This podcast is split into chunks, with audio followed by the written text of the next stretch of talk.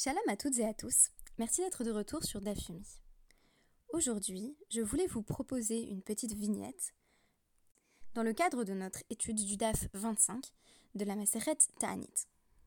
Au-delà de la question du jeûne, qui donne son titre au traité, on a constaté que l'interrogation qui sous-tend l'intégralité de cette Maseret n'est autre que la possibilité pour l'être humain d'influer sur les décrets divins, notamment en tant qu'ils se manifestent par les phénomènes naturels.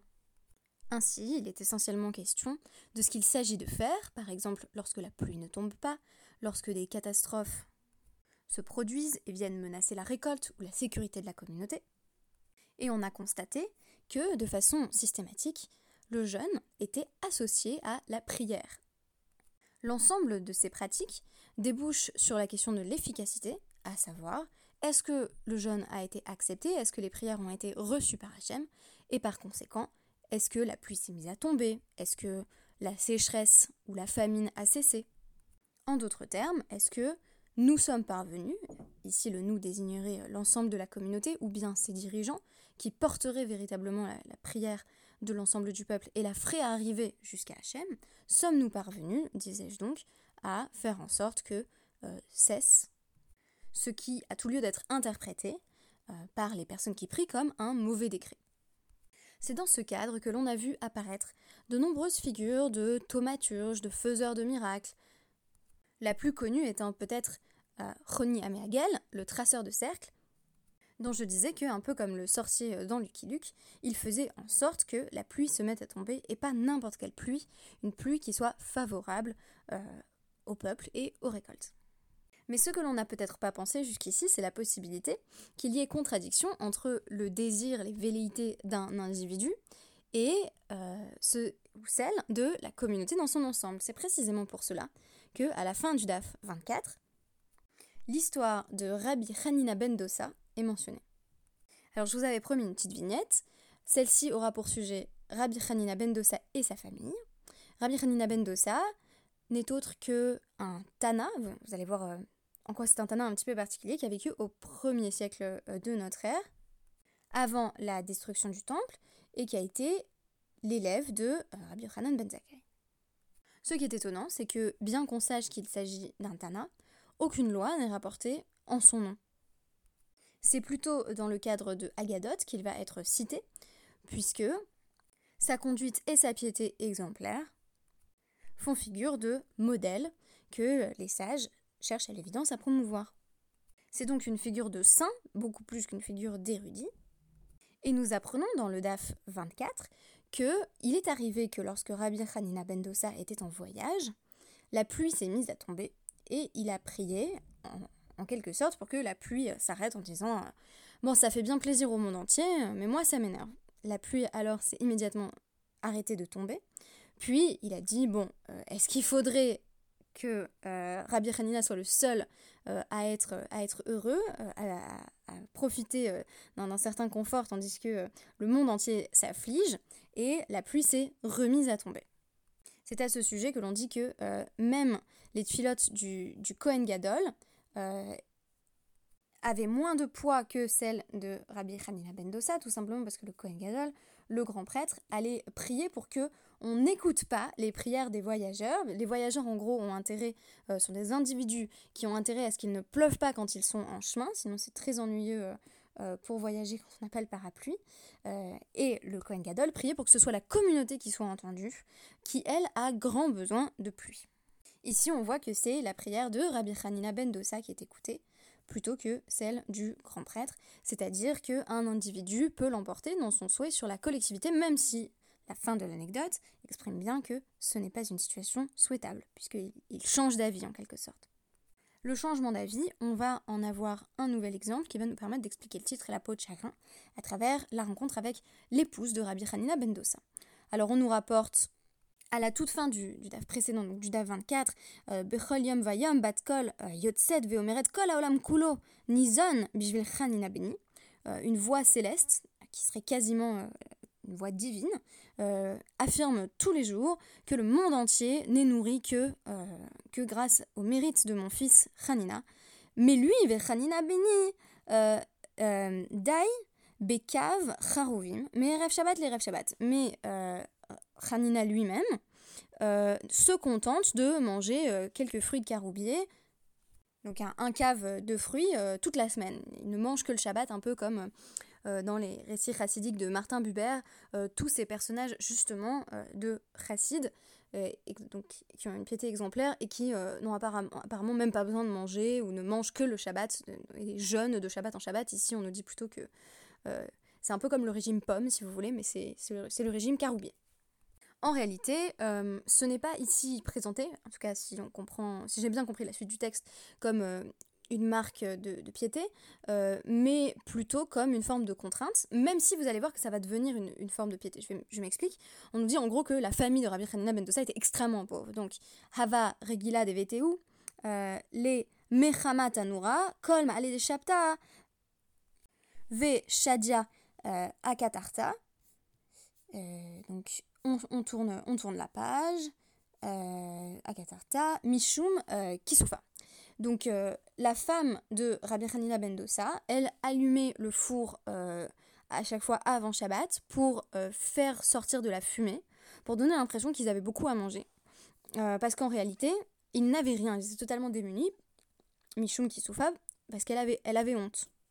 Alors, l'anecdote va faire intervenir dans un premier temps un miracle qui, qui se réalise en raison des mérites de la femme de euh, Rabbi Hanina ben Dosa. On nous dit en effet qu'elle avait une euh, euh, Shivafta Bishta, une, méchante voisine, qui se moquait en quelque sorte de la pauvreté de la famille de, Rabbi Hanina ben Dosa et de son épouse, et qui a dit bah, Moi je sais bien qu'ils n'ont rien à la maison, mais elle a voulu s'en assurer, donc elle est allée toquer à la porte, et, et elle a dit Voilà, fais-moi entrer. Je, rajoute, quelques mots, on dit simplement qu'elle a, frappé à la porte.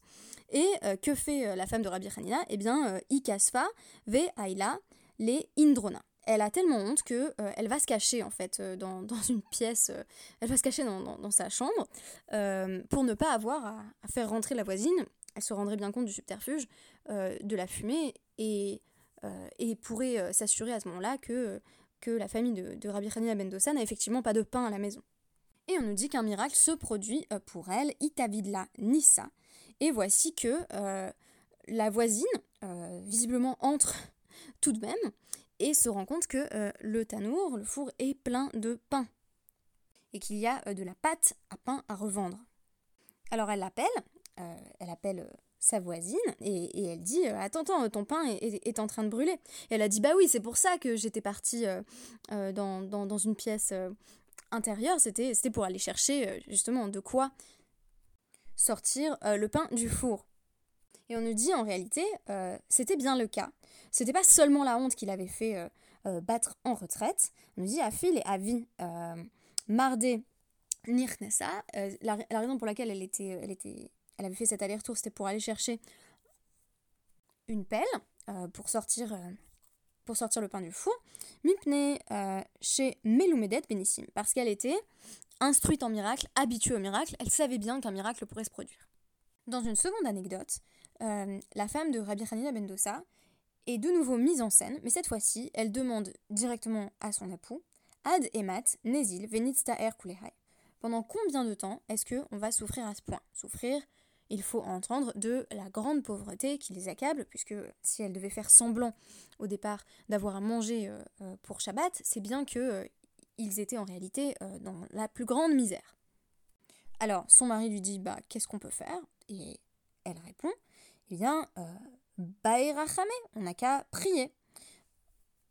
Elle euh, demande donc à son époux euh, de prier, donc cette fois-ci le, miracle euh, est en fait réalisé par l'époux, ou du moins par l'entremise de Rabbi Hanina ben Dosa pour sa femme. Donc il prie, et voici que la paume d'une main émerge.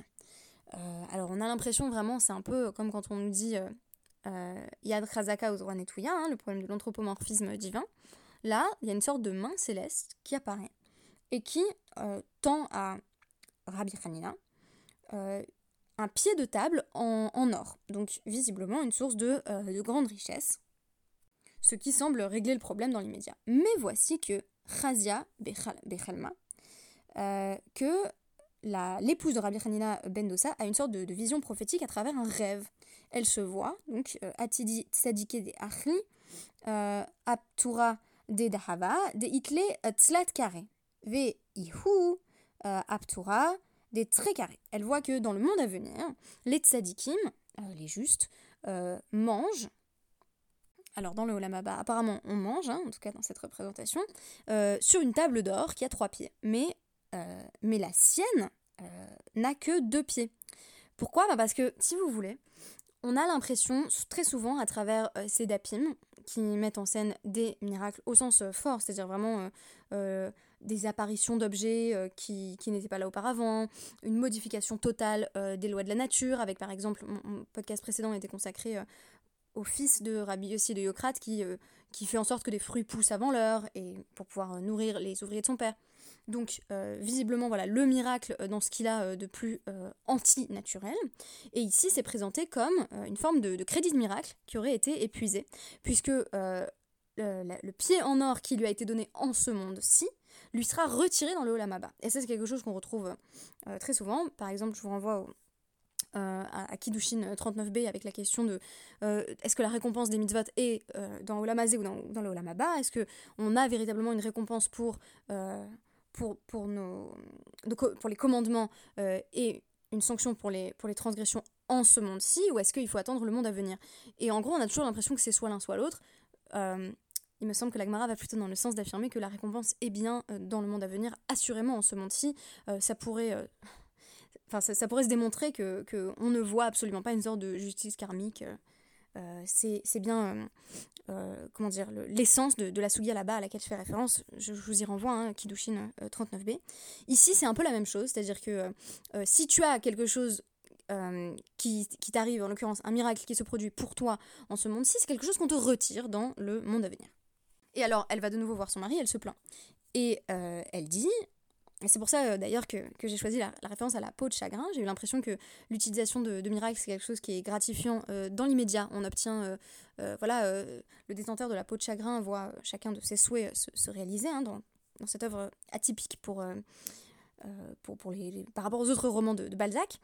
mais en même temps, on voit par la suite la peau de chagrin se réduire, d'où l'expression se réduire comme peau de chagrin ou disparaître comme peau de chagrin, de sorte que euh, c'est comme si on avait euh, voilà, utilisé euh, trop de crédit de miracle, en quelque sorte.